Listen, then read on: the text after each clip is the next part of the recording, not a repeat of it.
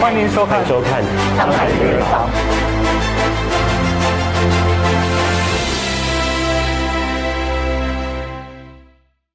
年纪轻轻就在社会闯荡的 Edwin，从事过水电工、修车行、烧焊各种的行业，直到三十而立才决定出来创业，选择自己擅长的汽车业务领域。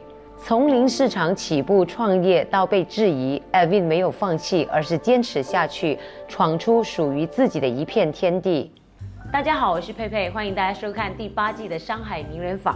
那今天呢，我们要访问的嘉宾呢，他从事的行业呢是跟这个汽车部件零售有关的。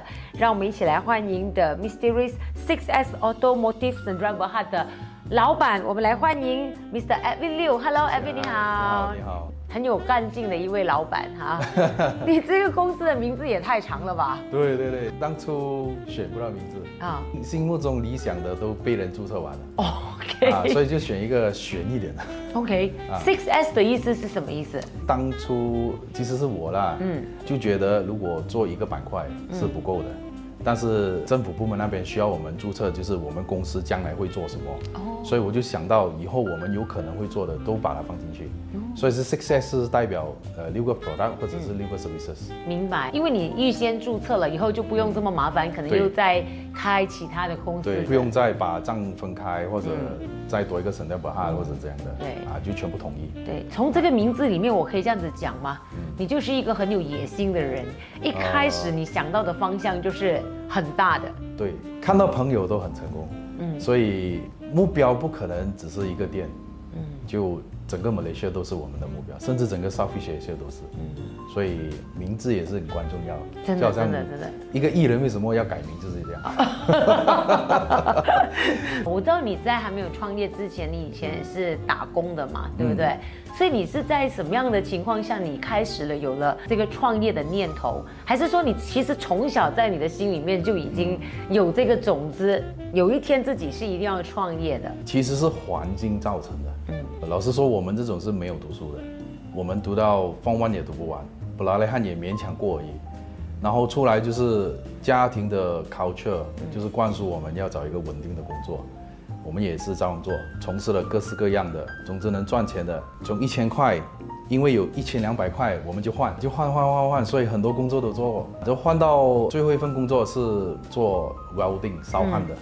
那个工作就做了十二年，直到二零一四一五年的时候，因为我们那时候是从事 oil and gas 的，嗯，然后 oil and gas 也不景气，我们是 contract worker，所以我们也没有工作，所以到那时候就也是发挥我们的那种小强的精神，就是总之要生存，嗯，grab car、Uber 啊，导游什么都做过，OK，直到遇到一个中国来的朋友，现在是我们的合作伙伴，嗯，啊，就接触了一下他们的业务。我觉得可以，我们就拿回来马来西亚做。他们的业务是有关于这个汽车部件的。对，他们是主做那个汽车脚踏板啊啊，就是 SUV 那种高车旁边会有一个脚踏板踩上车的。然后我们研究一下它的款式，他们的东西几乎整个东南亚都没有啊，所以我们就决定带回来。可是你没有从事过这一类型的生意啊？因为我们做烧焊那一方面，我们是 oil and gas 出海的那种啊，一般收入我们都会比较高，都月收入两万到五万不等。嗯，然后在这十几年里面有尝试做老板。嗯，都是亏钱赔钱的。其实你蛮大胆的哈，那因为你看你本来是高收入群来的嘛，然后你投资去做生意，我相信你自己也希望可以赚的更多或做得更好。但是你在做这生意的时候是失败的，你觉得失败的它的那个原因是什么？我自己不会，我太依靠别人，哦，所以跌了两次，嗯，第二次是最伤的，嗯，第二次我差不多赔完。而且我还用了接近八九个月去 recover，本来储蓄有几十万，赔完倒欠银行，还有几个月去打工来 recover。自从那一次之后，我就决定其实不要做了。嗯。但是，一四一五年的时候，我的主业又没有工作，嗯，所以那时候就逼迫去做别的事情。然后直到遇到这个产品，嗯，我就自己想，嗯，再做不是不可以。嗯。所以你是说投资的行业是你不熟悉的，完全？其实一直以来我都是涉及在 automotive 里面啊。只是那时候纯粹是觉得能做，就跟一个人 partner 去做，嗯，就依靠他们，嗯，然后我自己是没有任何的 marketing strategy，任何东西都没有，嗯，就看到能做就做，不能做就一直贴钱，一直赔钱，直到第三次我不选 partner，我想自己一个人靠自己，然后就涉刷，现在是 Facebook、Instagram、online marketing 的时代，嗯，就去上课，与时并进，真的很感谢，就是因为学习课程这些东西帮助到我的生意，对，我的生意是百分之一百全靠 online marketing 的，当时候也算是有 online。的一些市场，可是它并没有很，我们讲的很热闹、很蓬勃。Online 就是 Facebook marketing 或者 Facebook 的 advertising，对很多人来讲就是很深奥的一门学问。嗯，包括我上课之后，原来我们是真的很鸡毛，博大精深。所以你一开始你就锁定了就是要做 online marketing 的。对，一开始就要往这方面，但是不懂怎么去做。为什么你会锁定是 online marketing 呢？其实线下哦，我看到我朋友他们呢。他们也是很成功的企业，salesman 已经十几二十个。结果我看到的情况就是，打工的永远有打工的心态。嗯，打工的心态就是多做多错，少做没有错，得过且过。他给一刀了就算了，就去喝茶啊这个方面。我就心想，如果我企业如果到这个地步，我的员工也是这个心态的话，这个是很难解决的一个事情。嗯，其实自己也了解到 online marketing 是必须要的。嗯，然后涉及了之后，学了之后，就完全可以断定。我不需要任何 salesman，Facebook marketing 就 OK 了。嗯啊，就这样走到现在。嗯，其实是同一套方法 apply 在很多产品。明白。所以你在这个过程里面呢，有遇到什么挫折的吗？有的，人手咯，我们的资金问题咯。啊，就是 cash flow 不够别人强。其实生意，老实说是越有钱的人做生意越成功的。嗯，因为 cash flow 永远在生意里面是 king 来的。嗯，比如说生产行业、零售行业一样，你只要大手入批同一样东西。你的本钱就会低，我们就面对这个竞争能力不够别人。那你有什么解决的方案吗？还是你选择就是一步一脚印慢慢做？一开始我们就意识到，我们这种十几二十万起家的，跟别人一出来就可以一千万的很大差别了。别人一出来就压死我们的，所以我们就一开始不拼价钱，我们拼技术跟拼名牌。一开始我们就完全不做低端市场，嗯，没生意也不做。哦，我的路线我们就是要成为唯一，跟我们在这个领域我们是要做名牌，嗯，所以我们只做高端市场。就一开始确实是很惨啊，就走下走下走下，是真的成的。我们做好我们的品质，然后给多一点顾客。顾客有时候买东西，他也不单只是要你的品质，更多的是那种虚荣心。现在每个人买奢侈品也是一样，只是一样东西对吧？虚荣心，就是这个品牌能带给你多少的虚荣心。你不会买一样东西很实际，但是它完全没有虚荣心的，很多人不买。可以举个例子吗？还有什么虚荣心？我就不太了解。OK，我举个例子，嗯，汽车行业里面的，嗯，一辆跑车。可以用三千块去做一套排气，exhaust，也可以用三万五去做一套排气。嗯，当然名牌是有名牌效应，它的牌子打在那边。哦，啊，就是你跟别人说这个牌子是公认，嗯，也是所有玩车里面的人都知道它是贵的。你装上车之后，你不用说话，看牌子。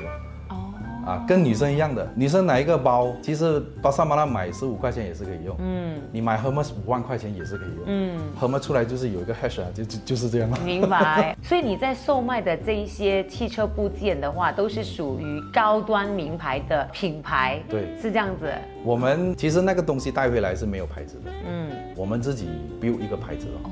啊，从一开始我们的理念跟方向已经很清楚，我们是要做自己的一个牌子，嗯，做怎样给他让顾客 feel 到我们是 premium，嗯，你给这个价格你是得到什么东西，我们就在相关行业，而且是相关产品里面把我们的优点无限放大，啊，就做多一点对比。所以你不是只是售卖这些汽车部件而已，包括有安装啊这些，就是线下的一些。服务。对批发到零售都有，嗯，安装到顾客的车上，嗯，顾客有任何要求，他有什么东西我们都能做。明白。市场上其实我们也有竞争对手，其实竞争对手他们是专攻是 medium low range，嗯，然后他们很多东西都不能承诺顾客，嗯，我们给的承诺是市场上没有人能给的。比如说我们卖脚踏板，嗯，外面也有人卖，甚至比我们卖很便宜，我们卖一千五，他们可能卖四百块，嗯。但是四百块，我们装上车，客人问他可以受重多少？嗯，他们就呃呃呃呃这样说，可能八十一百公斤。如果客人走到了我的店，我们就跟他说，我们所有的踏板 guarantee 两百 kg。哦，你不够的话，我们可以 customize 一套给你，到六百 kg 都可以。嗯，有些就是我们的顾客，尤其是印度同胞，他们的父母有时候的 size 会比较大。嗯，一般都在百五，百五公斤。如果两个人踩上去就三百公斤，啊，我们是没有收费，custom customize 套给他，可以到六百公斤。客人来这边的时候，他市场上已经找不到他需要的东西，而我们能给之余没有任何收费，了解。他就觉得哎，我们这间店可以，嗯啊，而且我们也敢讲我们是马来西亚第一，啊，我们做到在马来西亚没有人做到。了解，对，这也是以前我烧焊学回来的一些技能。哦，所以你一开始创业的时候，你的这个定位是很清楚了，不是说你在做的这个过程当中呢摸索出来的，不是。其实定位先有，做做下做做下，方向可能会改一点点。嗯，明白。也要看市场上的反应。明白，了解。所以你有三个产品嘛？我知道，一个是那个踏板，嗯，一个是 a s o b e 车的避震。OK，我今天也知道 Xover 是那个避震，因为女生的车呢，通常这个避震器呢都是最快坏的，因为因为我们比较粗鲁。不理的啊，不理的，对。有光就过。也不明白它的作用是什么嘛，对不对？对，我们做的避震器跟一般车不一样，我们也是做高端汽车而已。哦高端汽车的定位，什么才叫高端汽车？名牌车才叫高端汽车。对，一般在五十万以上的，他们的车主打舒适。他们就会用一种 absorber 叫做 air suspension。嗯，普通车不是跑弹簧的啊，对，他们是跑风的。哦，啊，他们可以升降啊，他们有一个 rubber bag 在那边，所以那个 rubber bag 呢是有一定的寿命，你用不用它都会坏的。对，所以我看到这个市场，我也想打算自己做一个牌子，嗯，跟我的踏板一样，做到美学第一。所以这些都是因为你本来以前你从事的行业里面有一个这样子的背景，所以你你在生产自己品牌的时候，你有加入注入了自己的一些经验跟技术里面，所以这个产品就变成有特色了。所以我第一次跟第二次生意亏很多钱，刚我就说是依赖别人，我不会的，我只是有相关的认识。但是我没有相关的技术，嗯，所以第三次我必须要让自己知道这个东西我会嘛？我投资下去的话，以后出现什么问题我搞得定嘛？如果搞不来，也没有相关的技术人员就不做，有的话就做。我个人的想法，在我们生活里面，我花钱最多的地方，我就去做那个生意。你花钱最多的地方，你就去做那个生意，你就觉得这样子的生意就是有 market 的，它有它的存在的重要性，嗯，你才会持续的 repeat 的一直花钱。明白。比如说 F&B 其实也是我们的一个很想做的东西，但是我完全不会做。Maggie Man OK 啦，OK，就是表示说你自己也有意识涉及这个行业。因为我们呃学历不高，嗯，我们没有办法就是很清楚让自己知道我们要做什么专业。嗯，但是我们社会久了，我自己有一套想法，就是最花钱的地方就是最能做的生意。OK，柴米油盐是一定的，嗯，但是市场竞争很大。先入手一些竞争没这么大的，因为很多人都觉得你没有什么东西做，你就说 F&B，它其实是最简单的，是不是呢？等一下我们再探讨。现在我想问的是，因为我看到你另外一个产品是跟 Porsche 有关的，对，一讲到 Porsche，大家哇，很高端的一个品牌嘛，对。对。这个 Porsche 你们是代理呢，还是怎么样的一个身份呢？不是，更多的像是一个 One Stop Service Center，嗯，从维修到更换零件。到改装我们都做，但是我们也不是唯一在做，只是我们是唯一一间只做破屑的。比如说，可能你有一些东西坏了，嗯，或者你要改某些东西，你就可以找我们。当然，市场上也有人在做，但是专做破屑的只有我们。我发现你做的东西很奇怪的哦，比如说它是可能是市场的二十 percent，可是你说的破屑这种 十万以上的车的，还少过二十个 percent 的，不是一个必须的需求。那为什么你又去做这件事情呢？刚才我也是有讲，嗯。我花最多钱的地方，其中第一个就是在车上。嗯，而我自己也是保时捷的车主，所以我的车维修费也很高。所以我觉得这个牌子车的东西很可以。哦，OK。我也贡献了很多钱在这个圈子，我要在这个圈子里面拿回一点。很多人他们也有做，嗯，其实你一算下去，超过十家，甚至二十三十家。嗯，但是你说专做的只有我们一家。嗯。而且是我们从零到一百什么都可以，你从旧款改新款都可以。很多人他们就东西坏就给你换，嗯，你东西坏了，我们就算你一个价钱。今天你是我的顾客，你不单只在我们这边修车，我也会久不久就 follow up 你的车况，或者你的车年龄到了一定的高度，我们就跟你说，哎，你可以改一下款啊。如果你还有意思把这辆车继续开的话，你可以。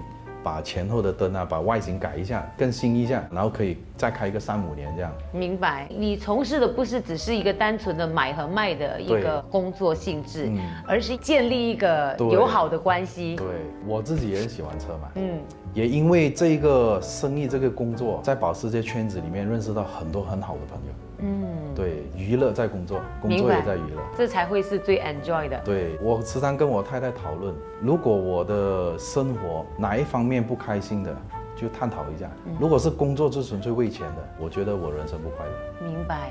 如果我的工作，我每天上班我很开心，下班回来在家也很开心，我的人生就很好，我的想法也很好。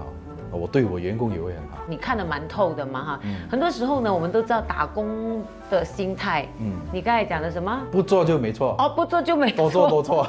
对，我在想你在经营一间公司的时候，它最终涉及的还是跟人有关系的。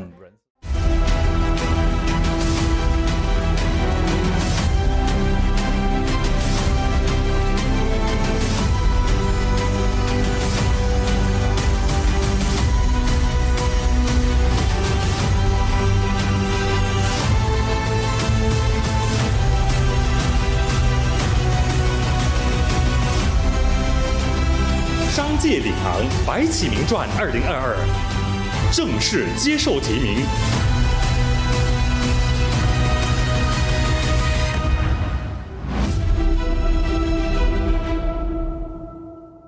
以，我如果作为一个老板的话，你要怎么样留住这一些人？你有没有自己的一套管理的一个方针？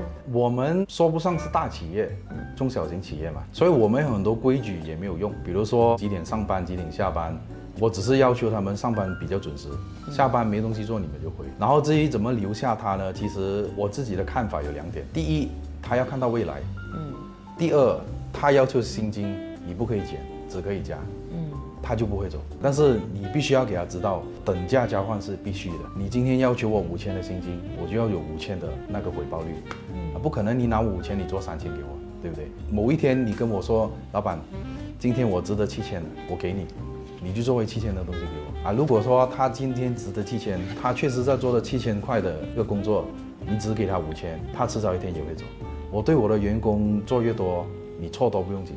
如果是错的话，就是一个 team 的错，嗯，不是你个人的错，所以就大家一起 improve，不要再犯错就 OK。这些可以不可以讲，都是你在这个社会里面打滚这么多年所累积整理出来的一个经验，所以在加注在你的一个管理的一个模式上面。可以这么说，因为我十四岁就打工嘛，什么工作都做过，然后我本来我的人就不能安于现状的，我即使今天我是亿万富豪。我也想成为百亿富豪，我是百亿富豪，我想成为千亿富豪，我是这种人来的。嗯，我今天在什么高度，我觉得很舒服，最多我就给我舒服半年，我不能的，我屁股就痒，我要搞这个搞那个，啊，搞了亏钱了，我甘愿了，最起码我有搞过，不会害怕跌倒的，不会。所以我说第一次亏，嗯，就亏几万块钱，其实也不多。第二次亏完我的存款还要倒进银行，没事，还有能力生存嘛。我是三十多岁。又不是五六十岁，再去找工作，再把自己的经济状况稳定，稳定下来之后，屁股又痒了，又搞别的。如果你是觉得一份工作能到老的，我老实说，不能的。你不相信？不相信，我也不相信有一个生意能够一百年不衰老的。所以你看，很多很成功的大企业老板，他的生意是肯定过几十样，这个死还有很多。变变变，一直变着去，所以我也想我的生意多元化。嗯，所以一颗鸡蛋掉爆了，掉破了，还有很多力，就想办法去收拾这个鸡蛋。所以也就是你刚才讲的，你可能即将要涉及的行业就是饮食业。第一步我们在投资着的，在做的就是摩托车，就是 Super Bike 的，也算是 Automotive 里面的啦。这个东西搞定之后呢，我们很想去涉及那个饮食业。但是涉及饮食业其实真的很不简单。饮食业是你自己的主意，还是别人可能觉得你有了这个资金，所以想要找你成为一个合作的伙伴？其实我太太也是给我很多想法。嗯，我们做的生意必须是在未来三五十年里面不会这么容易淘汰的。其实柴米油盐是肯定不会，但是要怎么去涉足，是一个很大的学问。所以我们就看中了某一个饮食业的品牌，它是平民化的，我们觉得也很可以投，所以我们想今年年尾不懂有没有机会去设计一下。哦，即使真的做到不怎么样，亏不用紧，没有人一生出来就会走路，总会跌一两次。跌跌下就 OK 了，至少你也买到一个经验嘛。对，这个真的代理回来，嗯，给了 franchise 啊，然后做到也不怎么样，到最后可能亏一个二三十万、四五十万。但是第二次的话，我觉得我一定能。嗯，但是你永远不去做的话，你就永远不能。了解。对，super bike 这个行业是因为它也是跟车有关。对，我也很喜欢速度感，所以车跟 super bike 我都很喜欢。所以我就看准了 Superbike 有些产品在东南亚是完全没有的。所以你刚才讲到你要涉及的是 Superbike 这个行业嘛？对。可能一小撮的人喜欢这样的，你怎么会看好这个事业的前景呢？决定要做的东西呢，其实是很多来自我们生活上。嗯。第一就是刚才我说的了，我花最多钱的地方我就要做它。第二就是。让我最头痛的，我也要去做它。本来我家也不算很大，停了两辆车，嗯，然后我要停我的 super bike，其实是很麻烦，所以我就在我家里面设置了一个位置给我停。哦，OK，啊，对，就吃了我家的厨房的一部分，我就停在家里面。然后我就想到，为什么我不能把外面？第一怕被偷了，第二日晒雨淋了，所以我就想，哎，其实可以做一样东西，嗯，给它 park 进去，安全又不用日晒雨淋。啊，是一个很大的 market，因为你面临这个问题，所以你觉得很多人都跟你一样是面临这个问题的。市场上不要讲多，嗯，几十万两 Super Bike 会有，几十万两，我们一直以来秉着那个心态，就是我们做百分之一的市场就 OK 了。如果我做一个 Home Parking Box 出来，我能卖一个几千个，或者甚至过万个，那个利润也不错。你觉得如何定义你现在的这一种成就，或者说你觉得是要跟你的？个性思维有很大的关系，我相信嘛，每个人成功多少跟他的成长经历有关。嗯，我不算是很成功，也不算是很有很有很有钱，过得去。然后我也想成为很有很有钱，就是我自己的定义很有钱那种。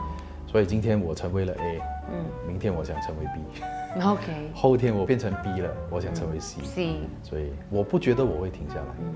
除非我的人生发生什么事情，可能会改变我的想法。对，暂时来讲是不会。我觉得你很特别的一个地方，就是很多时候呢，就你刚才有说嘛，你念到 Form One 的时候，其实你就。没有念书了，对。可是，在你的身上，你是完全看不到那一份可能没有上学的自卑，你反而是很自信的。我觉得说你目光什么看得很远。其实我们以前念书的时候，老师都有讲说，你只有念书才有前途的。对，父母也是这么教学的。嗯。所以我们上学就很努力，但是很不幸的就是我们是努力不来的那一派。OK。对。有没有觉得是遗憾的，还是或者是你心里面的一个就一个遗憾呢？现在的我会吗？还是完全不会？而且我还会因为我没有读书而成为今天的我，感到幸运。如果我是读书的，可能读到大学，可能我就是墨守成规的一个律师啊、医生啊。我没有说他们没有前途，嗯，只是完全不会今天的我。嗯，所以读书也有读书的好。但是如果你问我会不会后悔，我是完全不会，因为我在后天我也会自己努力去搞好我的英文，我就觉得后悔倒不如把事情做好会更好。嗯嗯，所以如果年轻人创业的话呢，因为现在时代不一样了，嗯，就是现在人的思维都是比较被动的，嗯，我相信对你接触应该也很多这些两千年后的。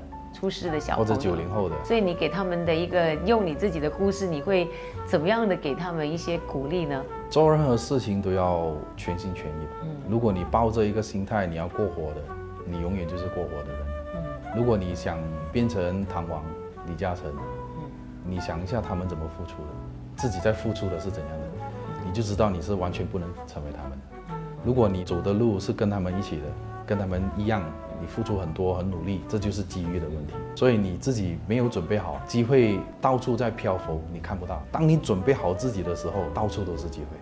所以年轻人打工没有不好，但是如果你想创业，我们创业是十八个小时都在工作啊，另外六七个小时在睡觉。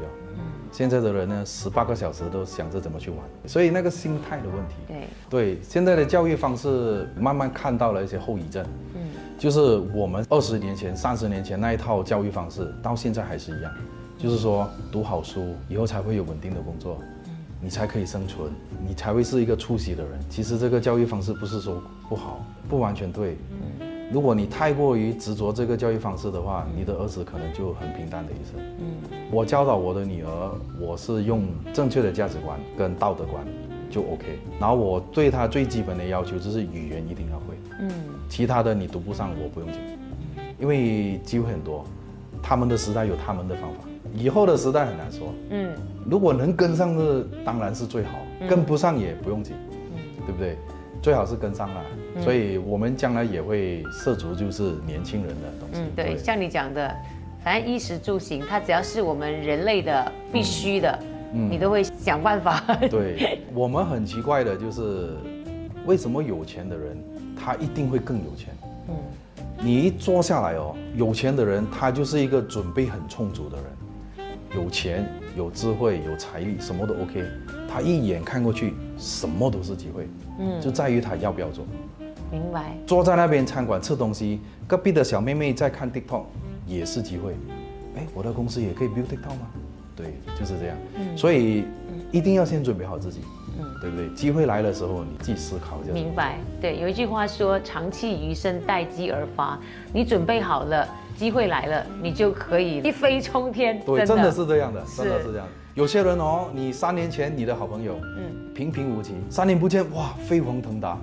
就是因为他准备好一个机会，崩！其实我有个想法，想借这个机会说的，一个人哦，正确的态度观很重要，不要因为你的朋友变得比你有钱，而你无声中变成妒忌而恨，嗯，千万不能有这个心态，你要为他的成功而感到骄傲，啊，为他的成功感到快乐而去学习他。我发现到，其实我自己以前也有一些圈子，我觉得很失望，也觉得很伤心，因为我的路越走越好，越走越高。甚至就是他们觉得融入不了我的感觉，然后我完全没有得罪他们，但是我变成了他们的敌人。我当他们是好朋友的，就是因为我的路越走越快，越走越好，他们就原地踏步，他们就觉得哦，A V 已经很阿大小了，嗯，啊，他吃东西也要一百块以上的才可以，妈妈档的两块钱狗币不可以了的，嗯，其实我没有啊，我也是吃妈妈档，嗯，所以一个人的心态啊，决定他的未来，嗯，而且一个人的朋友圈也是决定他的未来。你是参这样的人，你就是这样的；你是参什么人，你就变成什么样。嗯，所以不是说我们选朋友收入低的就不参，我们也是参的。嗯，收入低也是有好朋友，收入高也是好朋友。但是你要会欣赏你朋友的成功。嗯，这个我发现到很严重。嗯，不止我的朋友圈，其实别的朋友圈也有。所以我觉得，如果每个人能够改变一下心态，自己也会成功。真的。真的，嗯，你看到朋友成功了，你反而去妒忌、去诋毁他，哎呀，他是狗屎运罢了啦，一次机会啦，他以后会倒下来的。你这种心态就错了，你永远不会成功的。心态不只是决定你的成败，也决定了你的格局啊。对，格局这个真的，嗯，你能够接受别人的成功去学习，你的格局就开了。如果你是觉得他是幸运就那么一次的，你就没有那个打开的格局去学习，你永远就在这边。是，所以今天非常谢谢你，Evan，听君一席话，胜读 十年书。没有没有，谢谢。一定要向成功的人学习。谢谢你今天上我们的节目。好，谢谢谢谢。本节目非常感谢 Wyoming Marketing 友情赞助。Wyoming Marketing 自一九六九年以来，作为马来西亚和新加坡最大的装裱公司，企业客户包括了 Genting Highland、Xerox、Masses、DG、Cellcom、Marriott Good Hotels、Inti University 等等企业，也荣获 SME 一百大马快速发展企业奖和 JCI 国际轻商企业创意奖。商界领航，百川聚海，二零二二正式接受提名。